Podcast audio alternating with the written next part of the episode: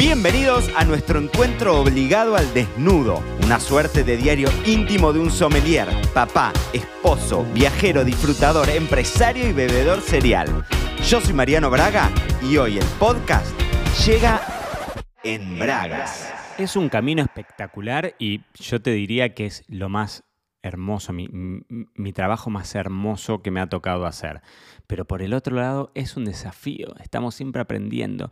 Y esto de ser padres es el tema que voy a tocar, que voy a tocar, que voy a charlar, que quiero, que quiero que conversemos un poco en el episodio en Bragas de hoy. Así que muy bienvenidos a todos esos bebedores cereales del otro lado a un nuevo episodio al desnudo. Hoy, viernes 23 de septiembre, em, me van a encontrar reflexivo. Si vos sos papá del otro lado, papá, mamá, o cumplís el rol de, Em, seguro que te vas a sentir tocado con, esto que te voy a contar. Y si no lo sos, yo te diría que lo, que, lo, que lo escuches, que le prestes atención, porque me parece que hay algunos aprendizajes que nos van a servir un montón para la vida y mucho más allá de con los niños, em, con, con, las relaciones en general. El tema es que apareció un tweet de un tal David Morris. David Morris, si lo quieren seguir en, en Twitter es arroba WD Morris Jr. o JR, ¿no? Bueno, es un despiole. WD Morris JR. Esa es la cuenta.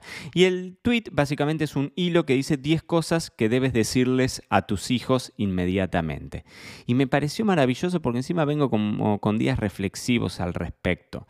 Em, y me pareció muy interesante para, para contárselos. Así que les voy a contar estas cosas, estas 10 cosas que, de acuerdo a David Morris, tendríamos que, decirles a, nuestros hijos. La, primera de las cosas es, te amo. Y dice, no puedo enfatizar esto lo suficiente. No, o sea, decirle todos los días te amo a tu hijo. Dice, están creciendo en un mundo cada vez más inestable, todo se siente incierto. Asegúrate de que sepan que tu amor no es uno de ellos. Em, a mí me encanta, yo me crié en una casa en donde mis viejos siempre, el día de hoy, me dicen te amo. Y el te amo no es una palabra eh, vedada, ni mucho menos, ¿no? Hay familias que quizás la demostración de afecto no está tan, tan normalizada. Eh, pero es tan lindo. Yo, por ejemplo, con mis viejos siempre pienso que les debería decir mucho más te amo de lo que, de lo que se los digo. Pero a mis hijos se los digo 300 veces por día y ya parece algo repetitivo, ¿no? Eh, parece algo repetitivo, como que pierde el valor cuando uno los dice, lo dice tantas veces. Pero hoy, viendo como un adulto de 36 años, casi 37, pero todavía falta, todavía falta, me falta un mes para cumplir los 37, eh, de 36 años, eh, vive su crianza, me parece y adhiero con que esta es una cuestión fundamental. Otra cuestión fundamental es, estoy viendo, estoy viendo, estoy resolviéndolo a medida que avanzo. Ayer nos pasó algo con Flor, eh, con Felipe, ¿no? Que no quería comer una comida y entonces eh, Flor le dio unos tomates y Felipe le dijo que los había comido y los había escondido y entonces no los escondió y entonces, bueno, vas en penitencia y no miras la televisión y, cuando se durmió, mi mujer que es, muy difícil, Flor, que, ponga los límites, básicamente el malo de la película suele ser yo, me dice esto no, no, no, sé cómo manejar estas situaciones, que yo sé que a veces tengo que poner el límite, pero por el otro lado no quiere ser el malo de la película, ¿no? Y en lo que dice este tweet dice, todos los padres honestos admiten que no tienen idea de lo que están haciendo. En lugar de negarlo, usalo e involucra a los chicos en el proceso de tomas de decisiones.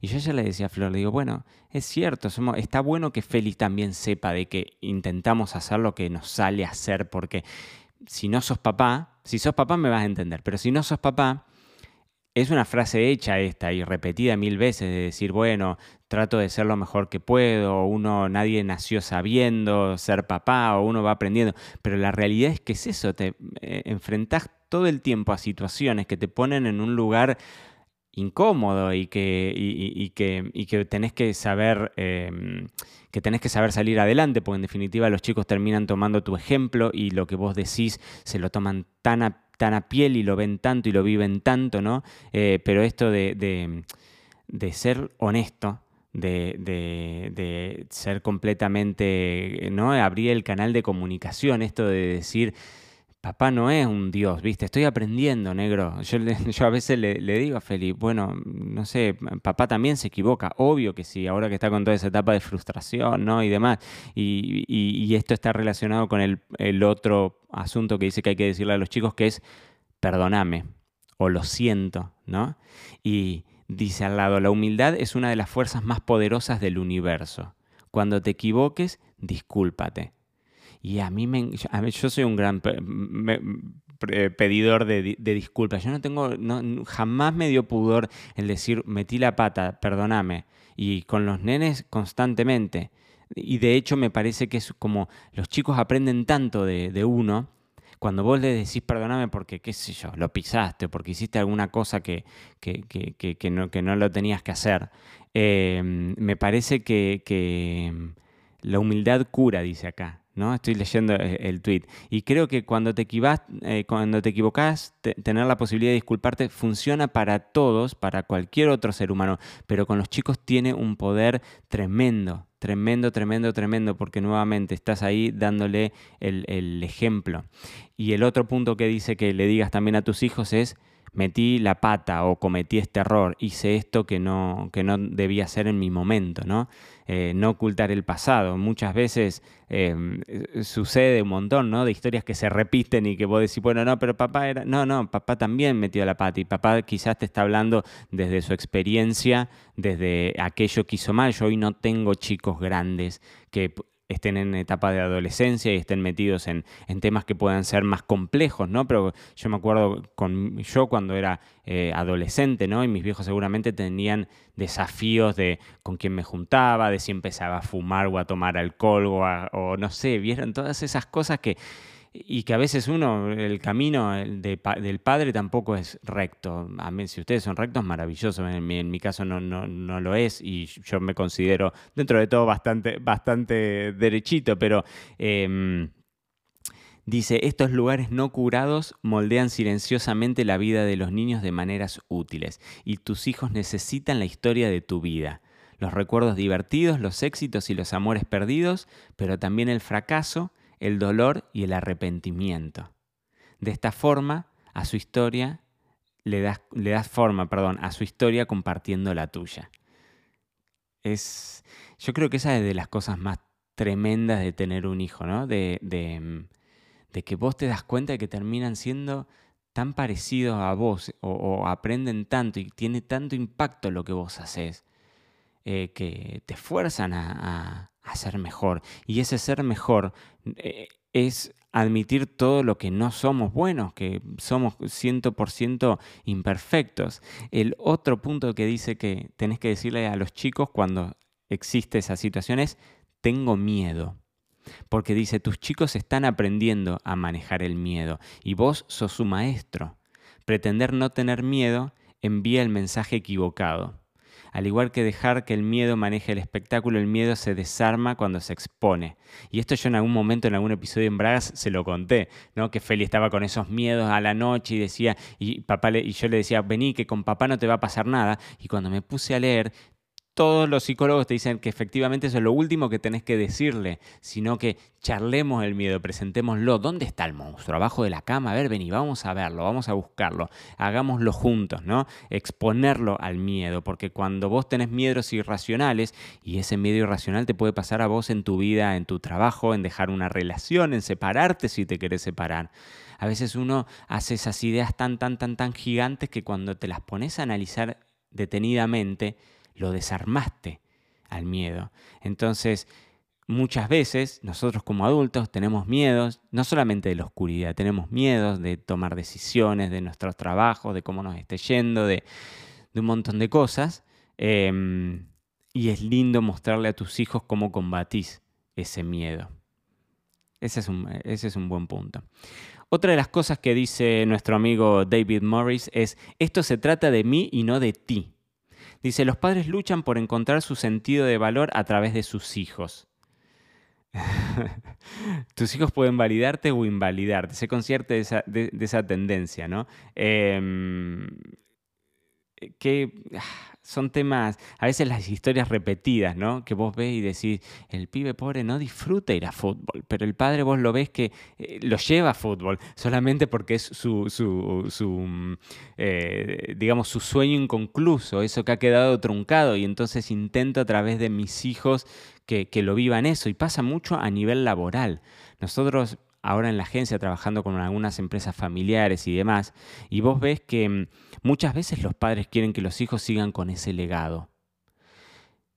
Y ahora intento acordarme cuál fue la situación puntual que nos pasó el otro día. Y yo le decía a Flor, ah, sí, ya lo recuerdo, no voy a dar el nombre, pero que tenían un negocio, no, no eran clientes nuestros, eh, que tenían un negocio, eh, digamos, de mucha fama mundial, de enorme fama mundial, pero no era un negocio per se. Es decir, era una gran, a ver, planteémoslo desde este lado, porque ahora hago el paralelismo con Pampa Roja, ¿no? Pampa Roja era, para nosotros, nuestro restaurante, era una gran eh, vidriera, aunque nunca fue un negocio per se, es decir, yo no le iba a, a, asegurar el futuro, si se quiere, de mis hijos, su educación, comprarles una casa, eso no lo iba a hacer a través de Pampa Roja yo sabía que ese futuro para mis hijos no iba a ser un futuro, eh, digamos, que, les pudiese asegurar, nadie te asegura nada, ya lo sabemos, pero digo, económicamente que puedas tener una estabilidad, una seguridad.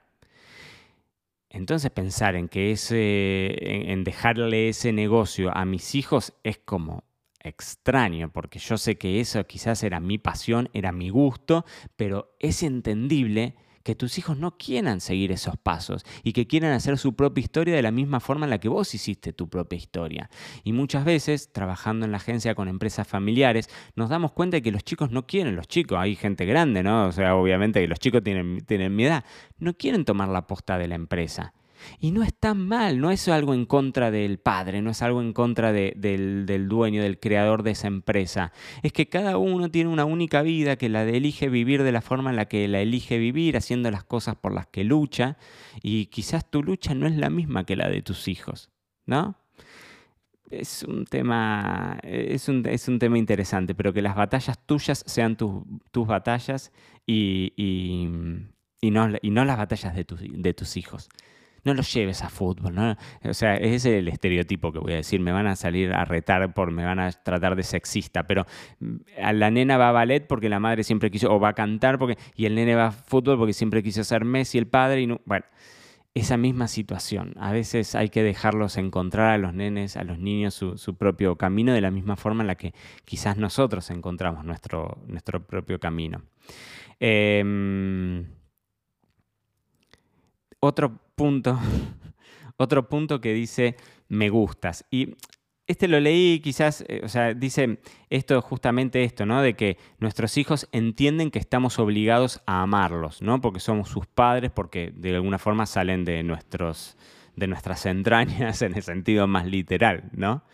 Pero muchos sienten que a sus padres no les gustan. Yo estoy con una situación puntual con Feli. Feli es muy parecido a mí en el hecho de que él es... Eh, se preocupa por boludeces todo el tiempo y, trata de ser perfeccionista y le da vergüenza hacer el, ridículo o que lo miren demasiado, ¿no? Se inhibe. Y en un momento en donde Feli está desarrollando su personalidad, yo lo veo y digo, yo en muchos casos, yo, yo al día de hoy soy un tipo re tímido, aunque no lo parezca, pero soy un tipo re tímido. Hoy uno, un compañero en el gimnasio que me empezó a seguir en Instagram me dice, pero escúchame, vos venís acá y hablamos dos palabras y te veo por Instagram y no paras de hablar. Bueno, una cosa es una cosa, otra cosa es otra cosa, ¿no? Yo en los, en los entornos en los que me siento más cómodos, acá hablando con ustedes me siento más cómodo, pero seguramente en una conferencia siendo 400 personas me voy a inhibir mucho más, ¿no? Em, y Feli tiene esto de que, de que se inhibe más. Y siento yo que él siente que tiene que estar siempre demostrando que puede. ¿no? Es chiquitito, no sé, quizás son, son mis cosas en las que yo me, me, embrollo. Eh, entonces también está bueno saber que él puede fallar, que todos podemos fallar, que está bárbaro fallar, que es parte del juego, que yo te voy a querer amar y, e idolatrar igual y que las cosas son mucho más profundas que esas. Yo ya les conté de algunas personas que, tengo cerca, de familias y de amigos, que siento esto, ¿no? Que tienen como necesidad de demostrar y, son personas espectaculares, que no tenés que demostrar nada, no tenés que seguir estudiando, no, no, no, nada de eso. Em, estoy luchando, otra de las cosas que dicen, ¿no? Los padres son intérpretes, ayudamos a nuestros hijos a darle sentido a la vida. Si siempre ocultamos nuestras luchas, las estamos aislando de toda verdad. Lo más importante es modelar métodos de afrontamiento saludables. Bueno, esto es parecido eh, al, tema, de, mm, al tema de los miedos, ¿no?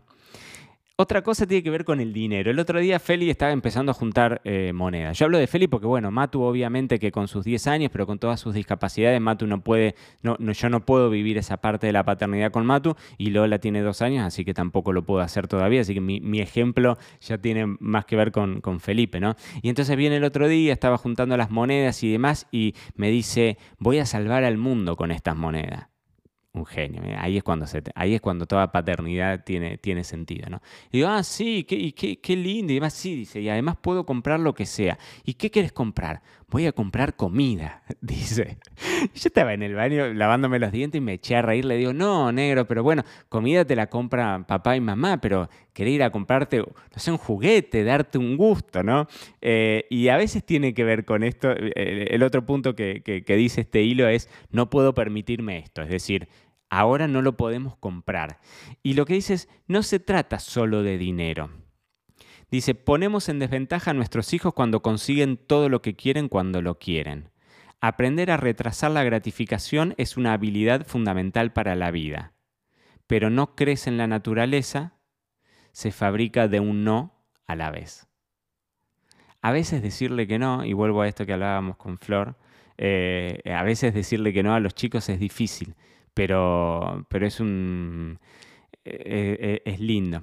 Y lo, último, el último punto, y para mí es uno de los más importantes, y yo me canso de decírselo a Feli, así como le digo todos los días, te amo, te amo, te amo, te amo. El último punto que dice este hilo es, decirle a tu hijo, estoy orgulloso de vos. Los niños nacen con un anhelo de aprobación de los padres.